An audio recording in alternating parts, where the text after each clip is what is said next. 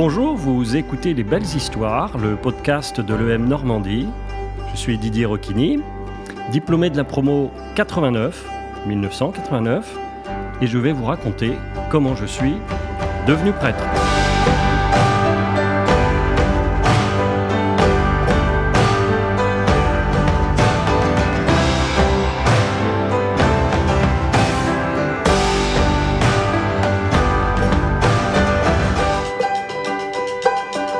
Enquête d'épanouissement personnel. D'abord, quand je fais euh, le M Normandie, hein, je rentre en 87, je suis plutôt heureux, euh, je suis content d'être là. Euh, je ne sais pas encore très bien ce que je vais faire comme type de métier dans ma vie. Par contre, je sais que j'ai choisi une voie qui est la mienne, qui est intéressante, que je vais découvrir plein de choses, que je vais rencontrer beaucoup de monde aussi. Euh, des parcours, des histoires différentes, et que ça, ça va m'enrichir. Alors moi, je fais partie des gens dont la fin euh, des études et les premiers stages faits ont contribué au premier emploi. Ma première expérience, elle est là. Et euh, cette entreprise, elle va m'envoyer à l'étranger. Et l'étranger, pour moi, ça n'a pas été très loin, mais ça a été un vrai déplacement. Ça a été en Belgique, et euh, plus particulièrement la capitale des Flandres, Antwerpen, Anvers. Je fais vraiment mes premières découvertes professionnelles. Euh, donc je m'investis énormément. Euh, j'aime à la fois ce que je fais, et puis je commence aussi à découvrir eh bien, les mythes du monde professionnel.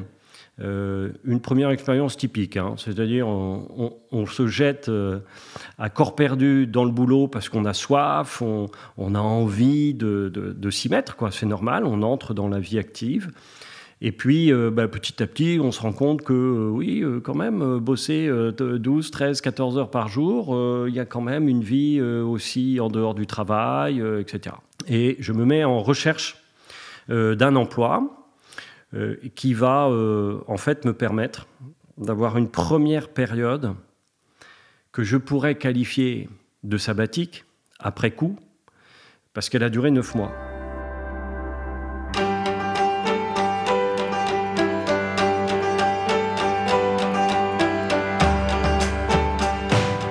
C'est une période très importante de ma vie qui a euh, ce double mouvement, à la fois d'ouverture encore plus large sur le monde, et aussi d'une recherche humaine, personnelle, et qui va devenir aussi spirituelle. Il y a une certaine insatisfaction qui est née par rapport à cette première expérience professionnelle, et donc je cherche ce que j'aimerais euh, plus finement exercer comme type de métier. Je sais déjà un petit peu plus ce que je ne veux pas faire. Et je continue de chercher ce vers quoi je voudrais m'engager professionnellement. À ce moment-là, il va se passer un événement tout à fait imprévu dans ma vie et qui va conditionner les années suivantes. On est une famille plutôt nombreuse et je vais à un mariage d'un de mes cousins. Le cousin se marie religieusement. Il est croyant, on se retrouve à son mariage, et je trouve quand même que pendant son mariage, il a une attitude un peu bizarre. L'impact que ça a eu sur moi, en sortant, ça a été, mon cher Didier, il faudrait quand même que tu réfléchisses un peu sérieusement. Est-ce que tu crois en Dieu, oui ou non? Par contre, si tu découvres que tu ne crois pas en Dieu, bah alors t'arrêtes la mascarade. Et alors là où cette période a été providentielle, cette période de recherche d'un métier, c'est qu'elle m'a donné du temps. Vraiment, la chose peut-être la plus précieuse quand on a 20 ans, je vais dire entre 20 et 30 ans, parce que c'est des années où on cherche beaucoup. C'est des années où on a une attente très grande c'est des années où on a une soif aussi de bonheur qui est légitime et qui est forte. Eh bien, le bien peut-être le plus précieux dans ces années-là, c'est d'avoir du temps.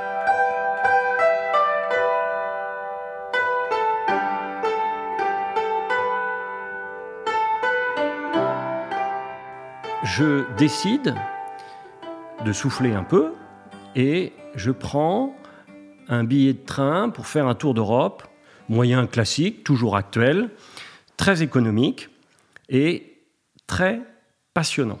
Il faut savoir qu'à ce moment-là, je suis déjà en train de chercher un travail. Une société m'a candidaté, British Petroleum France, qui, euh, j'avais répondu pour une annonce. Qu'est-ce que c'était Oui, trader, pétrole brut, France. Ça jette, hein Je termine. Ils me disent, le DRH me dit, Monsieur Rocchini, voilà, c'est vous qu'on prend. J'avais précisé au DRH que de telle période à telle période, je ne pourrais pas commencer à travailler parce que j'avais déjà pris ce fameux billet de train pour faire un tour d'Europe. Le DRH me dit Monsieur Rocchini, vous inquiétez pas, ce sera terminé depuis longtemps, longtemps. Effectivement, les entretiens se terminent. Le DRH me signifie que ma candidature est celle qu'il retienne.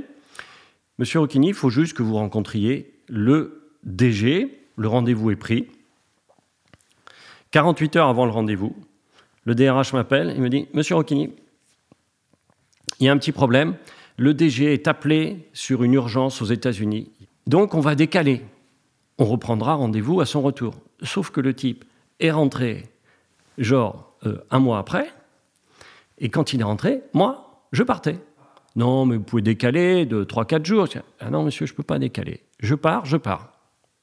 Et je suis parti. Le DRH était scotché. Et quand je suis revenu, j'étais déjà plus tout à fait le même.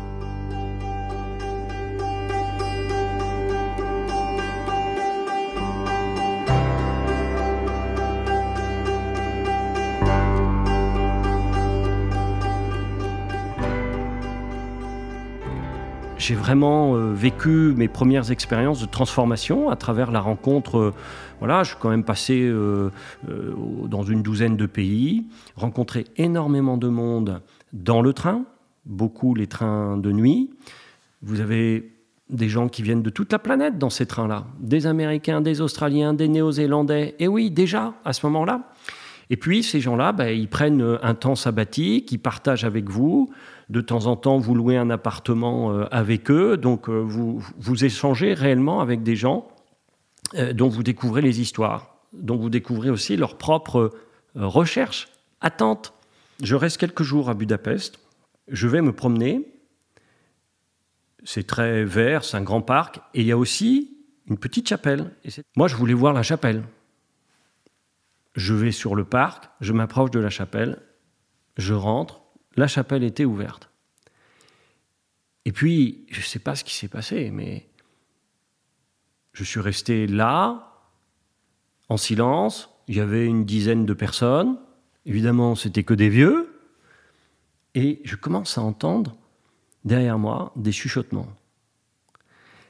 Et en fait, je comprends que c'était le prêtre qui était en train de confesser une personne avant la messe. Et là, ça s'est imposé à moi, à travers les chuchotements que j'entendais. Didier, il faut que tu te confesses. Waouh C'est énorme, hein ça ne se décide pas. On est en 1989. Le prêtre, il va jamais parler non seulement français, mais en plus, il y a fort peu de chances pour qu'il parle anglais. Donc, tu es gentil, hein, tu prends tes clics et tes claques, tu sors de la chapelle et tu t'en vas mais j'ai pas pu. Alors le prêtre arrête de confesser cette personne, il sort pour aller célébrer euh, la messe, et moi je vais assez devant. Et il se passe ce qui devait se passer, le type ne parle pas anglais, il parle pas français, mais il comprend qu'il y a quelque chose d'important pour moi. Il m'emmène dans la sacristie, et dans la sacristie, vous me croirez si vous voulez, mais c'est vrai de chez vrai. La femme me voit et elle me dit bonjour en français. Et en fait, cette femme était une prof de français. Incroyable. Donc, elle explique et traduit au prêtre que je souhaite demander le sacrement du pardon, la confession.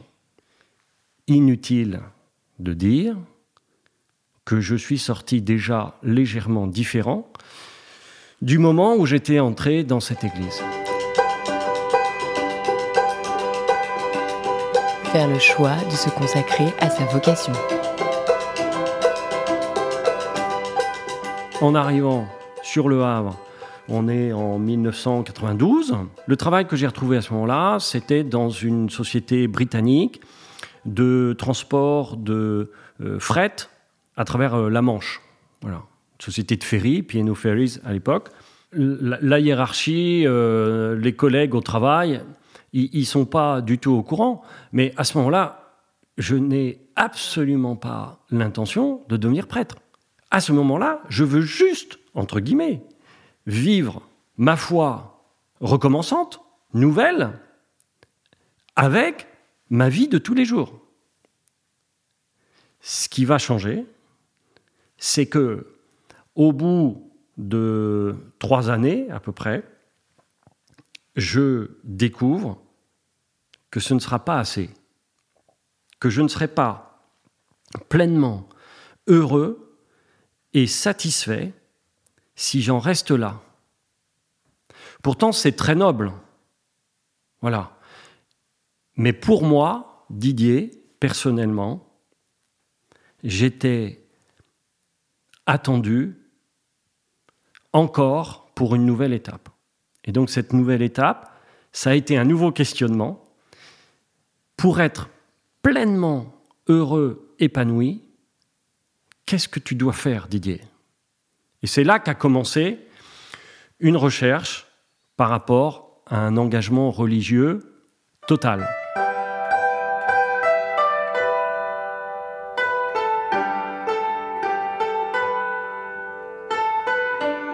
Moi, ma perspective, c'était de, justement de continuer euh, euh, dans cette, euh, dans cette voie d'une vie de foi, d'une vie d'engagement au travail, et puis, et puis d'essayer de, de, de, former un couple et plus tard une famille. Que ce n'est pas là que je vais trouver un bonheur total.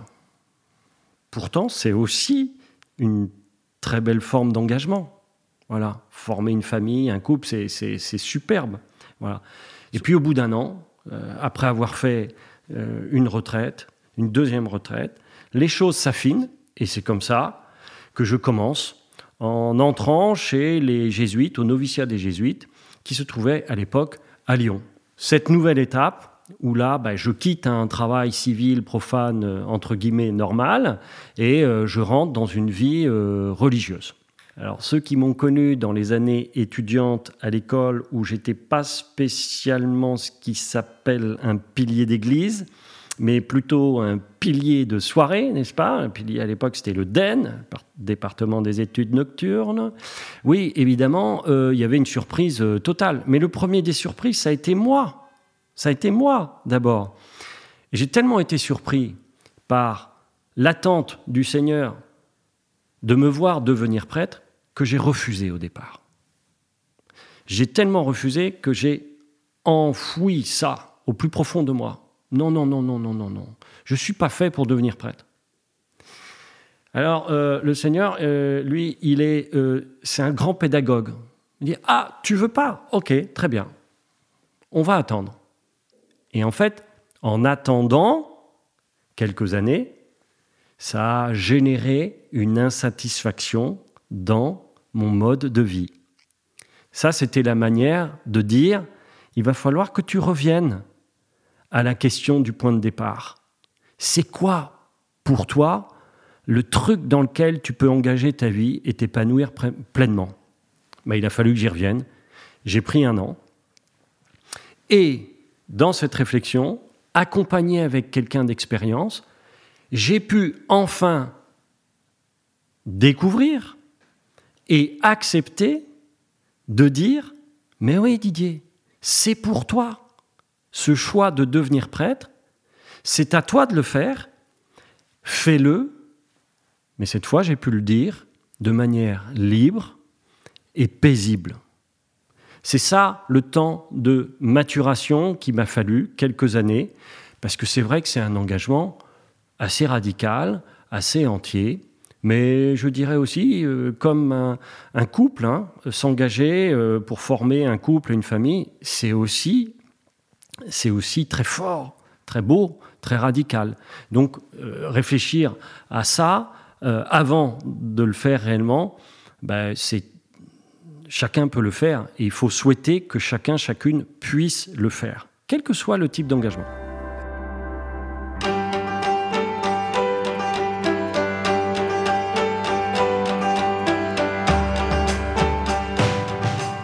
Les anciens de l'école, euh, les amis, quand je leur annonce que je vais rentrer en religion, je me souviens très bien, une soirée avec quatre amis. On était euh, proches euh, à ce moment-là et pendant les années d'études. Et les quatre me regardent. Et il y en a un en particulier, il me dit Mais Didier, t'es taré, t'es dingue, réveille-toi, t'es tombé dans une secte. Enfin, tu, tu te rends pas compte, euh, etc. Et, et ils comprenaient pas. C'est vrai que c'était un énorme changement, voilà. Mais leur questionnement, en fait, au lieu de me dissuader, euh, est venu en me faire approfondir mon choix d'y aller. Et en fait, à chaque fois, ça venait me conforter. Peut-être que, voilà, euh, j'exerce pas beaucoup de compétences techniques aujourd'hui dans euh, la, fonction de prêtre euh, qui sont similaires à celles que j'ai pu apprendre euh, pour être manager dans le marketing ou voilà. Mais il y a quand même des éléments. L'important dans l'entreprise et l'important dans une vie de prêtre ou dans une vie d'église, ce sont les personnes. Le premier capital de nos engagements, ce sont les êtres humains. Alors peut-être voilà que j'ai fait un peu mes, mes, apprentissages en ressources humaines pendant les, années de, l'EM et que ça m'a aidé. Je crois aussi que ce qui m'a beaucoup aidé, ce sont mes années de, de vie professionnelle.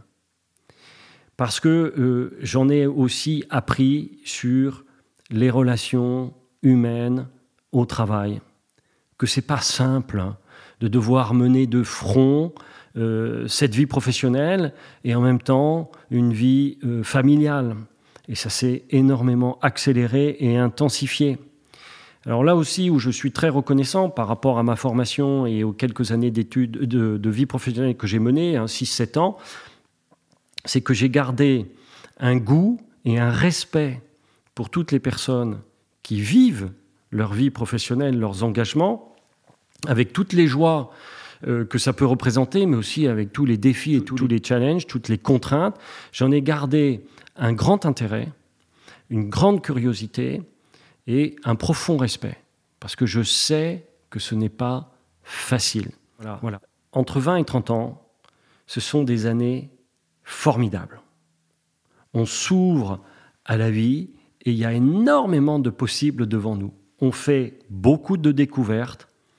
Allez-y, allez-y, foncez, n'ayez pas peur d'essayer. N'ayez pas peur de vivre des expériences très diverses. N'ayez pas peur non plus de vous tromper, parce que c'est à force de se tromper qu'on trouve et qu'on fait les choix fondamentaux. Mais quel que soit le chemin, ce que je vous souhaite, c'est d'oser chercher votre propre cœur de métier, d'oser chercher votre propre vocation. Et je ne dis pas vocation au sens religieux. Vocation, c'est le truc dans lequel vous allez vous épanouir. Et si vous ne l'avez pas encore trouvé, allez-y, continuez à le chercher. Vous le trouverez. Et surtout, donnez-vous des moyens pour le trouver. Et le premier des moyens, c'est le temps.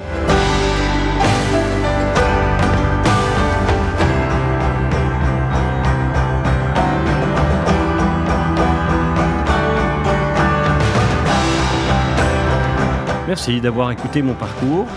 J'espère qu'il vous a inspiré. À bientôt.